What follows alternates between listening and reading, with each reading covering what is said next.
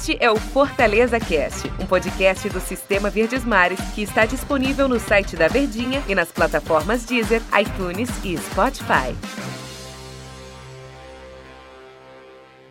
Meus amigos, sejam bem-vindos. Um abraço para todos vocês. Estamos chegando com mais uma edição do nosso Fortaleza Cast e diferentemente dos últimos episódios, pelo menos dos dois últimos episódios, agora mais leve, né? Mais sossegado, com vitória do Fortaleza sobre a equipe do Coritiba. Estou aqui ao lado do Ivan Bezerra, muito prazer, eu sou o Antero Neto. Ivan, agora Opa. essa pergunta faz sentido. Tudo bem, né, Ivan? Agora tudo bem, viu, Antero? Melhorou Depois, bastante. Né? Melhorou bastante, pontuação, vitória, as coisas mudam. É verdade. Ivan, a gente terminou a transmissão da Verdinha falando de que ouvinte aí que está acompanhando a gente que jogo maluco, teve tudo no jogo. Tava aqui lembrando, teve expulsão? Teve, logo duas. Teve confusão? Teve. Teve gol do David, teve gol do David, teve. Teve gol perdido pelo David, aí não tem nenhuma novidade, ok. Bola na trave. Teve bola na trave. Teve goleiro pegando pênalti? Teve. Teve pênalti sendo. É, mandando voltar o pênalti? Teve. O goleiro foi expulso e um jogador que não era do gol, não era goleiro, foi, porque o Coritiba já tinha feito as substituições, foi lá e o Wellington Paulista conseguiu perder o pênalti, defendido pelo Sarrafiori, que é um jogador linha. Ou seja, um jogo que teve de tudo. E o mais importante, teve a vitória do Fortaleza, né? Parece, Antero, que, que a, a vitória só sairia numa situação extremamente incomum, né? Porque o Fortaleza não vinha jogando bem. O segundo tempo eu estava vendo aqui, não tem nada anotado de lance de perigo a não ser os gols. E realmente precisaria uma situação totalmente diferente para o tricolor chegar à vitória aí. E é o que a gente uhum. viu acontecer nos grupos aí, a torcida comemorando, bastava um a zero qualquer um, com tanto que vencesse, né? Fortaleza jogou melhor do que os últimos jogos? O que, é que você acha, Ivan? Rapaz, Antero é... Porque é difícil, já só te interrompendo, porque o adversário ele era muito frágil, né? É... Um adversário que, no, no, intervalo do jogo, né? Quando Fortaleza, Fortaleza virou com, em dois minutos. A entrevista do Ricardo Oliveira, do Pastor, foi assim, tipo, poxa, não dá.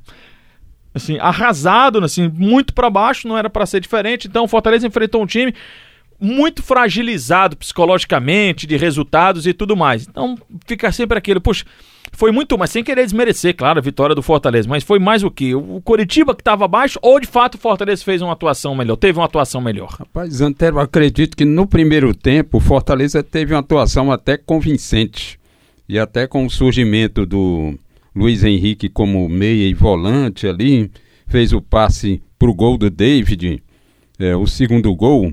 Então, no primeiro tempo houve até uma produção maior da equipe, ah, com jogadas tramadas, o Oswaldo até enquanto esteve bem, uhum. até que produziu. Mas o segundo tempo foi assim, o tricolor tentando pedir que, que o tempo passasse mais rápido e aquele jogo se acabasse imediatamente. Segundo tempo, praticamente só existiram pelas confusões e pelos gols, né? Se eu tenho um, um senão para falar, porque é muito ruim, né? Você venceu o jogo, você, poxa, foi ruim isso, foi ruim aquilo, mas não necessariamente quando você perde o jogo tá tudo errado e quando você ganha tá tudo certo, né?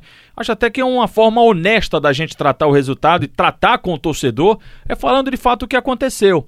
Mas o, o Fortaleza foi um time que me, me deu, principalmente no segundo tempo, que ele esperou o Coritiba. Eu acho que ele tinha condições, e não acredito que fosse se arriscar, sair mais para o jogo e tentar resolver logo a partida, sabe? O Fortaleza tinha condições para isso. Tanto que quando apertou um pouquinho mais, foi exatamente quando os três vieram do banco de reservas. Claro que foi exatamente logo depois, mas quando o Fortaleza fez os 3 a 1 melhorou para o time do Fortaleza. Foi um time que continuou atacando, que buscou o gol de novo, mesmo com a vantagem, no, no, caso lá, de dois gols. Então eu senti falta disso, do Fortaleza querer resolver logo o jogo. Ele ficou esperando, talvez um contra-ataque, que o Coritiba saísse um pouquinho mais. Se o Fortaleza, pelo menos diante deste adversário, na minha opinião, ele tinha condições de sair mais para o jogo e resolver logo a partida. Não foi o que aconteceu, né? Não, Antero, parece que havia um nervosismo grande dos jogadores. A gente via as divididas ali, eram para valer ali, e, e muitas vezes os jogadores do Fortaleza chutavam a bola para fora em lances que poderiam reaproveitar a jogada,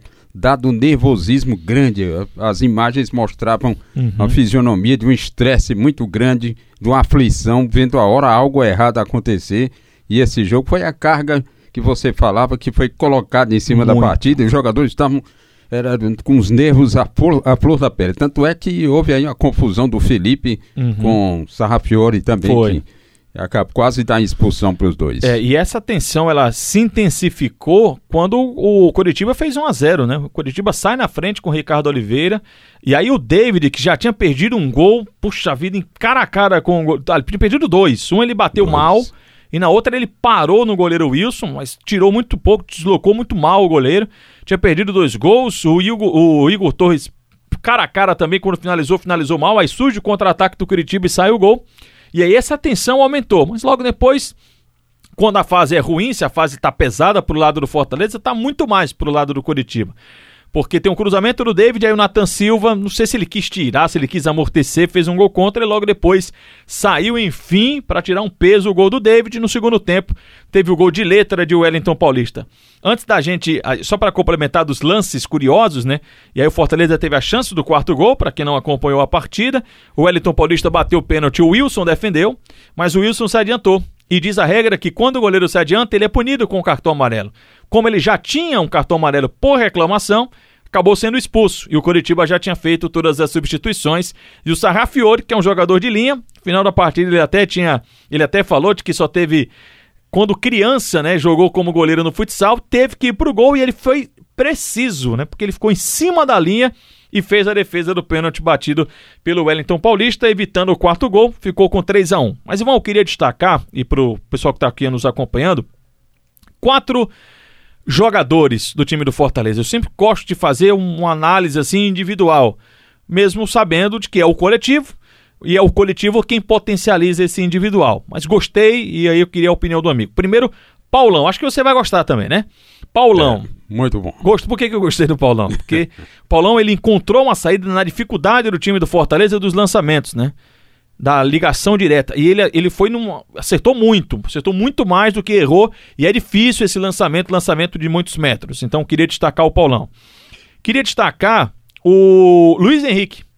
Que já jogou de lateral, jogou de volante, aí ele jogou de meia mesmo, né? Ele foi, utilizou mais uma vez o meia. Se não foi aquele cara brilhante, puxa vida, que ca- acabou com o jogo, como a gente fala, mas deu assistência. O gol do David, ele deu um bolão pro David, né? Foi. de cavadinha e tal. Então, acho que é uma boa saída que tem o time do Fortaleza, que sempre procura esse jogador, né, de meio, vai ter que utilizar mais, até porque não tem tantas opções pro ataque para contar com esses jogadores de correria. E o Mariano Vasquez sempre muito inconstante. Então, Luiz Henrique acho que dá para dar uma insistida nele. Pode ser que, que, que, colabore muito com o time do Fortaleza nessa reta final. O outro é o David, pelo gol marcado, enfim. Mas ele ainda, na minha opinião, ele ainda tá em débito. Ele não tem crédito, ele tem débito com a torcida, mesmo com o gol marcado. Mas precisa ser mais. Com aquela palavra da, da moda, efetivo. Ele precisa fazer o gol. David tem a chance e perde. E o Wellington Paulista. Pra mim, o Wellington Paulista é aquele cara que é o artilheiro, que é o principal jogador. Ele não pode ficar de fora do time do Fortaleza. Ele tem que ser titular no time tricolor, né, Ivan? É, Antero, porque até os antigos já diziam que realmente artilheiro você não se, não te tira, não se tira do time, você mantém ele ali. Os outros têm que correr, carregar o piano, mas o atacante, os- e justamente nesse momento, o, o artilheiro é que tem que permanecer, porque a bola sobra e ele é que tem uma clarividência para colocar para dentro. Ivan, o Oswaldo saiu machucado, tem que ver como é que vai estar a situação dele, porque ele tem uma semaninha aí, né? Quarta-feira o Fortaleza enfrenta o Vasco. Romarinho, sabe se alguma informação? Está na fase de transição em campo. Vamos ver se, se ele, se ele tem condições, já tá em campo, né? Tá na fase de transição, se ele tem condições de jogar na quarta-feira.